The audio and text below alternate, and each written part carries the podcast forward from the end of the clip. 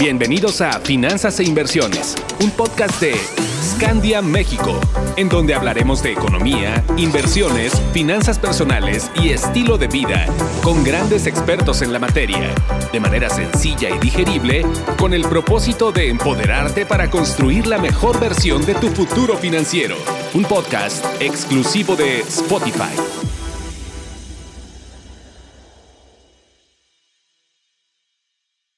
Bienvenido. Recuerda que en Scandia nuestro propósito es empoderarte para que construyas la mejor versión de tu futuro financiero. Y el día de hoy te traemos una plática muy interesante de la mano de Jaime Álvarez, quien es vicepresidente en inversiones para Scandia Latam, sobre cómo se encuentran los mercados locales e internacionales y cómo cerraron en el mes de agosto. Adelante, Jaime. Bienvenido. Hola, ¿qué tal? Buenos días. Qué bueno que están con nosotros una vez más. Y bueno, como ya lo hemos hecho en meses anteriores. La idea es tener una sesión en este inicio del mes de septiembre para repasar un poco qué fue lo que ocurrió en agosto en temas de mercados, en temas económicos em, y bueno, hacia dónde nos perfilamos ya prácticamente en esta ruta final eh, del año. Agosto, pues eh, la verdad es que fue un mes bastante volátil, un poco para no dejar fuera esta palabra que ha sido la constante durante todo el año del 2022. Y los motivos de esta volatilidad un poco siguen siendo los mismos. Recordemos que llevamos ya varios meses donde hay dos grandes temas que en los mercados en general están todavía analizando, están todavía em, revisando y sobre todo viendo hasta dónde podrán llegar eh, estos, estos temas. Y me refiero, por un lado, al tema de inflación y por otro lado, al tema de recesión o desaceleramiento económico. En temas de inflación, pues bueno, lo hemos comentado y esto sigue siendo la constante eh, del, año. Pasamos de un año 2021 donde empezamos a ver estas inflaciones eh, crecientes, primero por los temas de complicaciones en las cadenas productivas, a partir de todo el tema de los cierres, eh, sobre todo en Asia, que impactaron mucho, pero pues en aquel 2021 un poco la tesis era que era una inflación pasajera en 2022 claramente vimos que esto no era así y que esto era un tema para estar mucho más eh, tiempo eh, a nivel global con, nosotros. Y es un poco lo que sigue siendo eh, la gran duda, ¿no? ¿Tocamos ya techo en temas de inflación o todavía nos falta? Y acá durante el mes de agosto, digamos que hubo señales mixtas. Recordemos también que venimos de un mes de julio muy bueno. El mes de julio, recordemos que tuvo unas plusvalías eh, para la mayor parte de activos financieros bastante importantes, que venían también de unos seis primeros meses del año muy complicados, pero que el mes de julio, de hecho, eh, pues casi que eh, borró al menos la tercera parte de esas, de esas caídas del primer semestre. En agosto realmente entramos también con, un, con una fuerza similar, que nos duró las primeras dos semanas, pero que en las dos últimas semanas empezaron otra vez a reevaluar estos riesgos que ya, ya comento. En temas de inflación particularmente, eh, pues seguimos teniendo mm, mucha complicación, sobre todo en lo que es la parte de commodities o de productos básicos y muy específicamente en el tema de energía. Eh, dentro de todo este ámbito eh, que sabemos que se agravó en el mes de febrero con el tema de la invasión de Rusia a Ucrania, pues la verdad es que todavía los mercados no han podido adaptarse a que Rusia, que era el gran productor de muchos de estos eh, bienes básicos, pues ya no está, eh, ya no estará siendo parte, digamos, de esta, de esta eh, oferta de productos y que hay que estarla supliendo de una u otra forma. En particular, sí vimos en las últimas semanas los precios de algunos alimentos, de algunos, sobre todo granos como trigo, como cebada, que es donde también Rusia era un gran productor, disminuir un poco, pero la parte de energéticos y muy particularmente la parte de gas sigue muy complicada. Eh, especialmente Europa ha sido el foco, digamos, de esa, de esa complicación y también el foco donde vemos que es probable que sigamos viendo inflaciones eh, todavía mucho más altas por el tema energético. Europa pues se prepara obviamente para el tema de invierno y la verdad es que en los meses pasados ese plan B de cómo desligarse del tema eh, del gas ruso, que a final de cuentas es el principal abastecedor de esta materia prima tan importante y tan necesaria, sobre todo en los meses de invierno, eh, pues realmente no ha habido ese plan B y ahora lo que se ve es que continúan con una alta dependencia a ese, a ese gas ruso y Rusia, por el contrario, de hecho, ha, ha estado mandando señales de que efectivamente podría estar disminuyendo eh, esa oferta de, de, gas hacia adelante. Entonces, eso ha puesto mucha presión en los mercados, sobre todo de nuevo en los mercados europeos, donde la inflación pues se sigue teniendo eh, subidas, donde pareciera ser que no hemos visto el techo de inflación y que hoy mismo en una inflación cercana al 9% que está eh, la región en promedio, pues podríamos ver en los siguientes meses ya definitivamente sí inflaciones de doble dígito eh, que podrían acompañarnos pues hasta bien entrado el 2023. Esto claro es un tema eh, que impacta directamente a Europa, pero pues que también hace ruido eh, a nivel global por, por completo. Entonces digamos que este tema de inflación sigue siendo el gran tema que se analizó, que se revisó durante el, el mes, particularmente tercera semana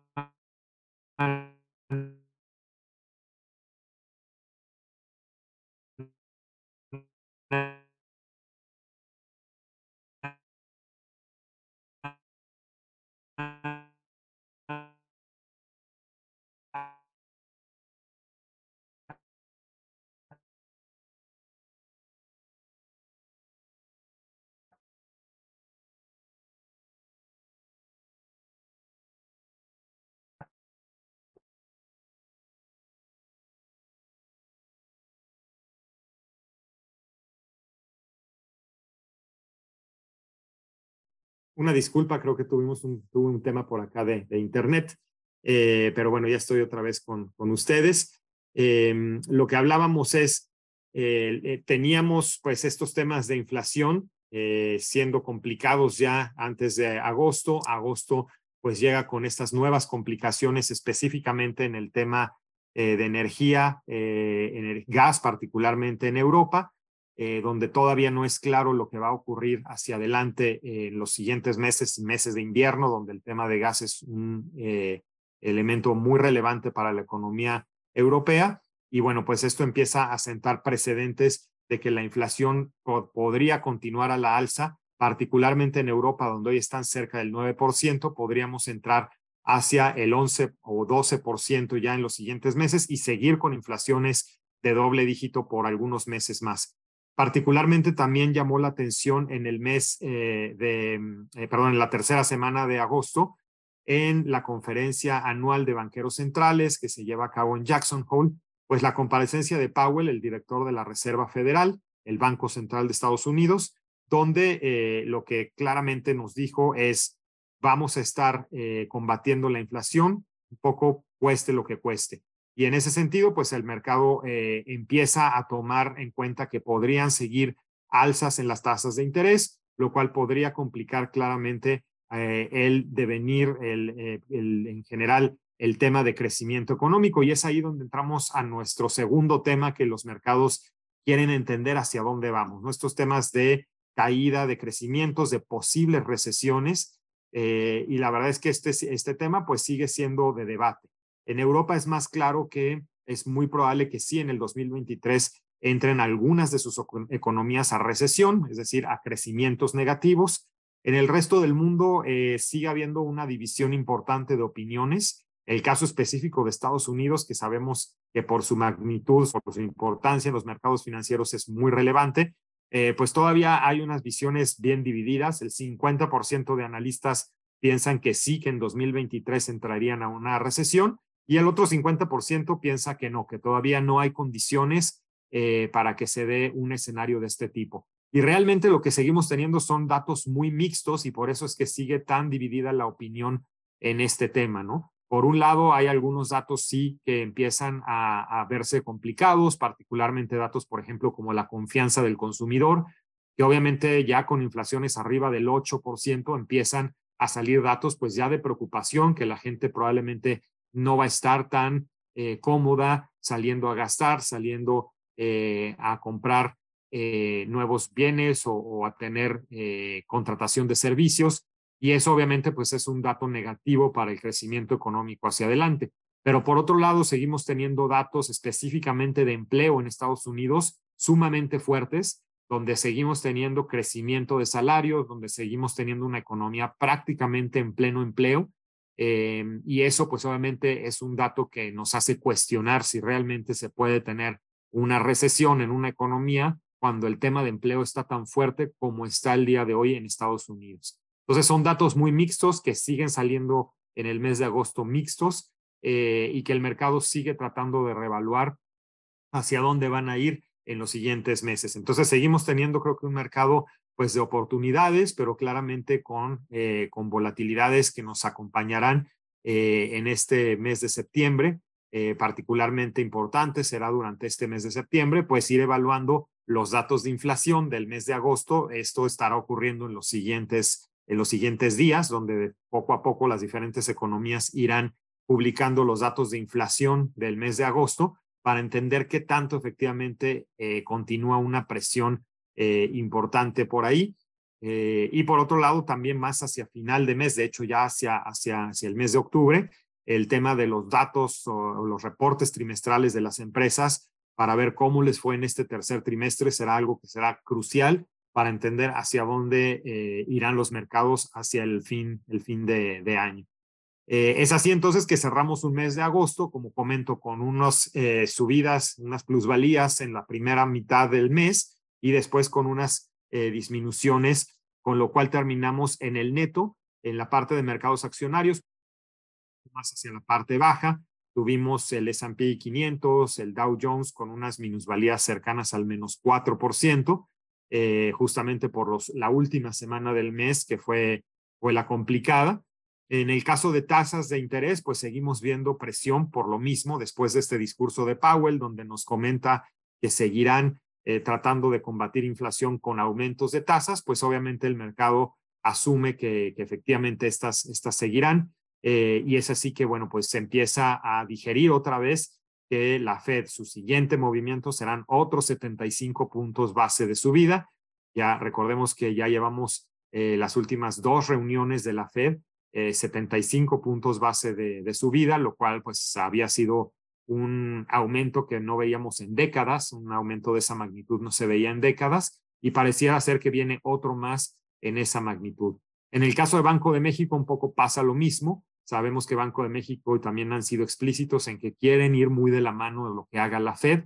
Por lo mismo también hemos tenido aumentos de 75 puntos base en las últimas dos reuniones de revisión de política monetaria por lo tanto, en la siguiente, eh, en este mes de septiembre, es muy probable que entonces tengamos otro aumento de 75 puntos base. Con eso el mercado está asumiendo que pues la tasa eh, de referencia, la tasa de más corto plazo, que hoy está en 8.50, pues ya en unas semanas más eh, estará pasando a 9.25 y la expectativa es que obviamente vengan algunas revisiones más a la alza en las siguientes reuniones que se tengan en los meses subsecuentes y eh, ya empieza un poco a digerirse que probablemente el Banco de México pueda llevar en unos meses más la tasa de referencia al 10%.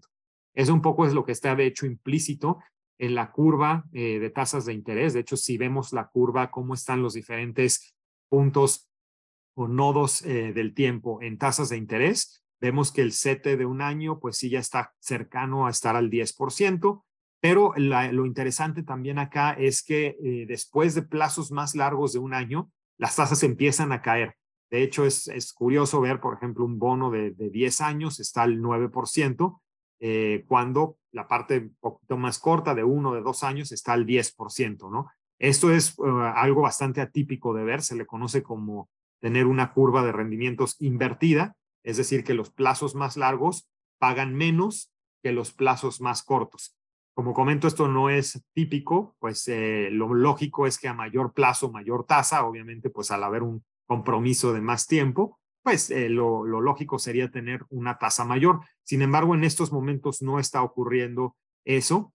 Eh, e implícitamente lo que significa es que así como esperamos que Banco de México siga subiendo tasas en los siguientes meses, eh, en el momento en que llegue probablemente a ese 10% o pongamos 9,75, que es el otro escenario, eh, sus siguientes movimientos tendrán que ser de bajadas eh, relativamente rápidas, porque entonces va a entrar mucho más en juego el tema de crecimiento económico y esperaríamos que el tema de inflación ceda, ¿no? al final de cuentas, sabemos que cualquier momento, algún tema eh, que, se, que se empiece a acordar arreglos, acuerdos, por ejemplo, con Rusia, eso bajaría de forma muy rápida el precio de los commodities. No es el escenario central, pero si pasara, claramente sabemos que la inflación rápidamente bajaría y eso eh, entonces nos dejaría en un escenario donde a lo mejor la inflación baja rápido, pero entonces lo que hay que combatir hacia adelante es el tema de un crecimiento aletargado, inclusive un crecimiento negativo. Y eso los bancos centrales lo hacen bajando tasas. Entonces, eso es un poco lo que la curva nos está diciendo que el mercado espera. Todavía subidas en algunos meses más para después empezar con disminuciones, eh, pensando que sí, el tema de crecimiento va a estar afectado eh, yendo, yendo hacia adelante. Eh, como comento, hoy en día el escenario base es que 2023 todavía tengamos crecimientos, aunque sí crecimientos mucho más debilitados. El FMI también al final del mes de julio eh, sus expectativas de crecimiento y es claro que espera que para 2023 la mayor parte de economías eh, en el mundo crezca algo alrededor al 1%, lo cual es claramente eh, bajo. no es negativo, no es un escenario de recesión, pero es un crecimiento bajo en su momento también los bancos centrales van a tener que tomar cartas en ese tema hoy en día sí, la inflación es lo prioritario, pero tendríamos que ver a mediano y a largo plazo qué es lo que van a hacer con este tema de crecimientos em, tan, tan aletargados. Em, como comenté, bueno, mercados accionarios entonces eh, en agosto tienen un mes negativo en el neto, eh, que rondó entre el menos 4, en el caso de la bolsa mexicana menos 6.7%. La parte de tasas, pues lo mismo, vimos unos primeros eh, semanas del, del, mes con tasas relativamente a la baja para después tener eh, subidas en las últimas dos semanas ante la expectativa de mayores eh, incrementos en los, meses subsecuentes. En, en, tema de tipo de cambio, bueno, pues ahí el peso sigue sorprendiendo como una de las monedas más fuertes contra el dólar a nivel global. vimos el mes de agosto finalmente, por ejemplo, un euro eh, que ya lo veíamos debilitándose mucho ya en el mes de agosto. En varias ocasiones eh, el euro estuvo por debajo de la paridad del 1 un euro por un dólar. Eh, y ya hay unos, unos momentos en el mes, de hecho ahora mismo, donde ya el, el valor del euro está por debajo del valor del dólar, lo cual pues tenía muchísimas décadas que no veíamos y obviamente es consecuencia mucho de estos temas tan complicados que se están viviendo en Europa. Pero el euro no fue la única moneda debilitada. En general vemos que hay muchas monedas debilitadas contra el, contra el dólar y el peso mexicano es de las, de las pocas que ha permanecido con, eh, con fortaleza. Eh, de hecho, pues lo, hemos, lo habíamos comentado en nuestras reuniones en meses anteriores. Nosotros eh, seguimos viendo que el peso cuando mucho estará en un nivel de 21 pesos por dólar y más bien que se estaría moviendo en un rango de 20 pesos a 21 pesos. Ese, ese ha sido nuestro rango de, de movilidad, digamos, del peso, pues desde hace muchos meses, de hecho desde el año pasado, y constantemente lo hemos reiterado.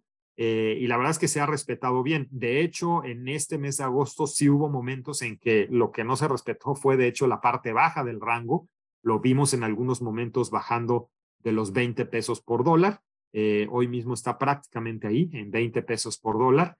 ¿Y, qué es lo que hay detrás? Bueno, pues creo que en el caso de México hay dos factores que están eh, beneficiando mucho al peso mexicano, que son cosas que probablemente no están ocurriendo en otros lados del mundo. Primero que nada está el tema eh, de lo que le llamamos la tasa real, ¿no? Es decir, las tasas de interés eh, disminuidas o restado el tema de la inflación. En la mayor parte del mundo, si hoy hacemos esa operación, las tasas de interés menos la inflación que hay en, los diferentes países que revisemos, pues el resultado es negativo, ¿no? Es decir, que la inflación está muy por arriba de las tasas de interés. A eso se le conoce como tener una tasa real negativa. En el caso de México, estamos prácticamente somos de los pocos que tenemos una relación inversa. En, prácticamente estamos en cero, pero en algunos, dependiendo del nodo que veamos, pues podemos ya ver, de hecho, unas tasas reales positivas, ¿no? Es decir, si restamos de las tasas de interés que tenemos, la inflación que hoy tenemos, eh, específicamente en la parte de muy corto plazo, pues eh, la tasa de referencia, como lo comentamos, está en 8.50 la tasa anualizada de inflación con el último dato de los, últimos, de los primeros 15 días de agosto está prácticamente ahí en 8.60. Entonces, prácticamente estamos en cero. De hecho, varios, en varios momentos hemos estado eh, con un ligero positivo. Y eso, como comento, no es la normalidad. En el resto del mundo, las tasas reales son muy negativas. La diferencia entre la tasa de interés y la inflación es muy negativa.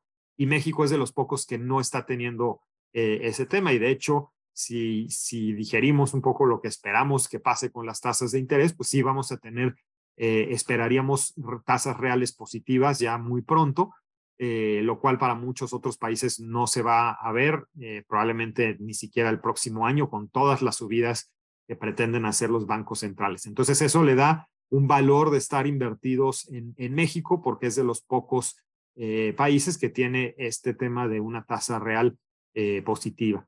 El segundo elemento que está beneficiando al peso, pues es también un concepto que ha estado eh, de moda, digamos, en los últimos, en los últimos eh, meses, que en inglés se le conoce como el nearshoring.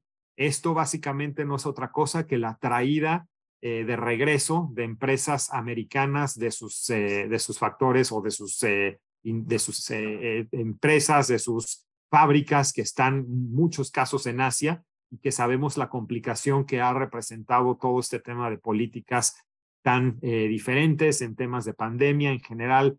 Eh, el tema de la relación Estados Unidos-China pues se ha eh, complicado. Y en ese sentido hemos visto cómo hay mucho regreso de empresas, de fábricas hacia, hacia América. Y particularmente México se beneficia justamente de ese regreso y pensamos que se seguirá beneficiando en los meses subsecuentes, pues definitivamente sí es una tendencia que vemos de las empresas americanas sacando fábricas, sacando centros de producción eh, de Asia para traerlos, eh, digamos, más cerca, de ahí la palabra nearshoring, traerse más, más cerca toda esta parte de facilidades de producción y México ahí se vería beneficiado. Entonces son creo que los dos grandes temas por los cuales el peso continúa em, fortalecido y, bueno, en general lo habíamos hablado, Latinoamérica como, región eh, se ha fortalecido en ese sentido eh, mucho más que otras regiones. Desde que salió el tema de la guerra en Rusia, pues la, eh, la, lejanía que tenemos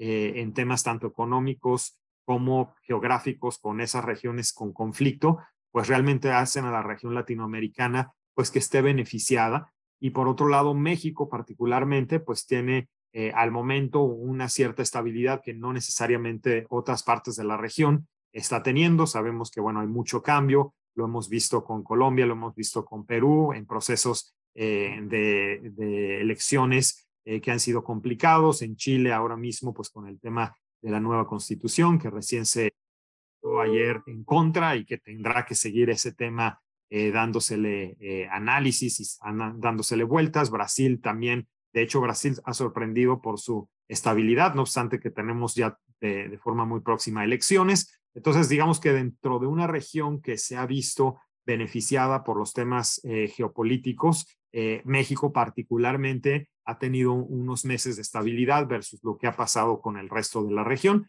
Y es un poco por eso que podríamos explicar la fortaleza del peso. Hacia adelante un poco seguimos rango 20 a 21 pesos por dólar eh, la fluctuación del, del, peso, pues hasta no tener nueva, eh, nueva información. Pues estamos ya prácticamente a la, a la media eh, hora. Acá tengo creo que algunas, algunas preguntas. Em, dinero para invertir, obviamente, bueno, pues aquí se vuelve complejo el, el tema del mundo para un inversionista. Definitivamente, como estamos, sabemos que hay unas oportunidades muy interesantes, sobre todo en mercados accionarios, pero que podrían tomarnos algunos meses para que estas realmente eh, tengan un potencial, una plusvalía. Entonces, un poco lo que nosotros seguimos haciendo es de forma muy gradual ir invirtiendo en mercados accionarios poco a poco, promediando, pues no sabemos realmente eh, el devenir de todos estos temas que ya les comenté. La parte más de corto plazo creo que empieza a tener un sentido interesante desde lo que les comenté. Tenemos tasas reales eh, si no todavía positivas, ya prácticamente eh, al mismo nivel de, inflación y entonces creo que por ahí este tema de corto plazo hace, hace sentido, en lo que también pasa todo el tema eh, de la volatilidad y aprovechar, bueno, en México tenemos la posibilidad, a diferencia de otros países, de estar con tasas ya al menos un poquito más cercanas a lo que estamos viendo en la inflación. Em, acá está, ah, bueno, aquí una pregunta del, del eh, tipo de cambio 20 a 21. Em, realmente no estamos teniendo un endeudamiento, realmente lo que comenté son, son estos temas en el relativo a otros países, a otras regiones. México, la verdad es que se ve bien el tema de tasas reales eh, positivas, eh, pues lo hemos podido hacer porque también México, recordemos, en el momento peor de la pandemia, no llevó tasas a los mínimos históricos que el resto de las economías sí hicieron. Entonces, un poco el resto de las economías hoy tienen que pagar ese precio. Acá un poco, digamos, en el momento peor de la pandemia, eh, pudo haber dolido, entre comillas, que no tuvimos más eh, bajadas, más disminuciones de tasas, que no hubo, digamos, esos apoyos tan desmedidos que en otras partes del mundo sí hubo, pero ahora al momento un poco de pagar, digamos, ese precio, pues también las otras economías tienen que sufrir más versus nosotros, donde no hubo esos apoyos eh, tan, tan fuertes en, en su momento. Em, déjenme ver si hay por acá alguna otra eh, pregunta. Y bueno, creo que el tema de riesgo y portafolios ya lo vimos. Eh, salida de la bolsa de algunas empresas. es cierto, han salido algunas empresas de la, de la bolsa. Eh, un poco eso indica que efectivamente hay oportunidades. El que una empresa salga de la bolsa quiere decir que los accionistas mayoritarios están viendo un precio muy atractivo y prefieren entonces eh, comprar todas las acciones que hay en la bolsa y quedarse ellos como accionistas, eh, pues ya mayoritarios o únicos accionistas. Esto ha pasado en empresas pequeñas en donde no necesariamente eh, participan. Por ahí hemos visto el tema de, Sanborns, algunas otras empresas eh, que ya lo habían anunciado anteriormente. Eh, y eso ya está más digerido por el, por el mercado, como el caso del ALA, por ejemplo. entonces, realmente no, nosotros no estamos participando en empresas, digamos, tan, tan pequeñitas, por lo tanto, no, no vamos a tener ningún, ningún tema con esas salidas, pero, pero creo que lo interesante es digerir que, que esas salidas típicamente de la bolsa típicamente implican que los accionistas mayoritarios están viendo unos precios muy atractivos para mejor comprar esas acciones, sacarlas del mercado y volverse ya accionistas únicos. Em, y bueno, pues eh, con esto creo que terminamos. Alguna pregunta por ahí de, de CAPS, que efectivamente seguiremos analizándolos. Creo que hay eh, oportunidades interesantes y se las estaremos dando a conocer eh, en, las siguientes, en las siguientes semanas. Eh, y bueno, pues con esto creo que, eh, de nuevo, poner en perspectiva, creo que los portafolios de corto plazo tienen unas características de seguridad y ya de, tasa de interés muy atractiva. Por otro lado, todo lo que son inversiones y planes de mediano, largo plazo, hoy hay oportunidades muy atractivas que probablemente no se, se, se, se transformen en, en plusvalías inmediatas, pero a largo, mediano, largo plazo seguramente vamos a ver unos rendimientos muy atractivos en las mismas. Por lo mismo, hay que estar eh, con unos portafolios que se adecúen, que, tengan eh, el mismo sentido eh, al que nosotros tenemos nuestro dinero en temas de horizontes y en temas de objetivos. ¿no? Entonces, eso creo que se vuelve a recalcar. seguramente vamos a seguir con volatilidades, pero poco a poco esos activos de, de un poco más de riesgo empiezan todavía más a hacer sentido, por lo tanto ir promediando en la entrada creo que hace, hace sentido. Por el momento eso es, eso es todo. Eh, seguramente, bueno, estamos, eh, estaremos en contacto durante el mes con cualquier información eh, importante y si no, bueno, pues al final de septiembre estaremos nuevamente por acá comentándoles lo que habrá sido este mes, que bueno, pues se ve que entramos con volatilidades, pero que nos presentan también unas oportunidades que no hay que desconocer. Que estén muy bien, que tengan un muy buen resto del día y nos vemos por acá muy pronto. Muchas gracias Jaime y por supuesto para cualquier duda te puedes acercar con tu asesor financiero y además te ponemos a tu disposición los canales de comunicación como el correo servicio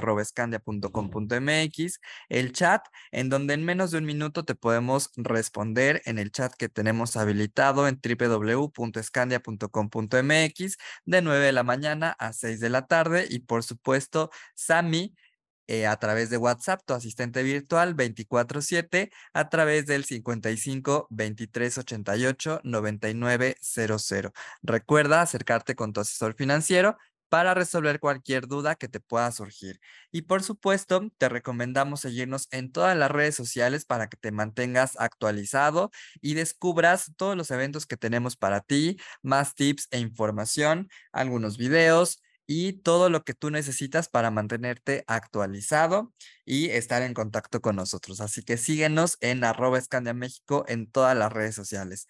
Muchísimas gracias y que tengas un muy buen día. Encuentra más información sobre finanzas e inversiones en nuestras redes sociales, arroba Scandia México y en nuestra página web www.scandia.com.mx. Hasta la próxima.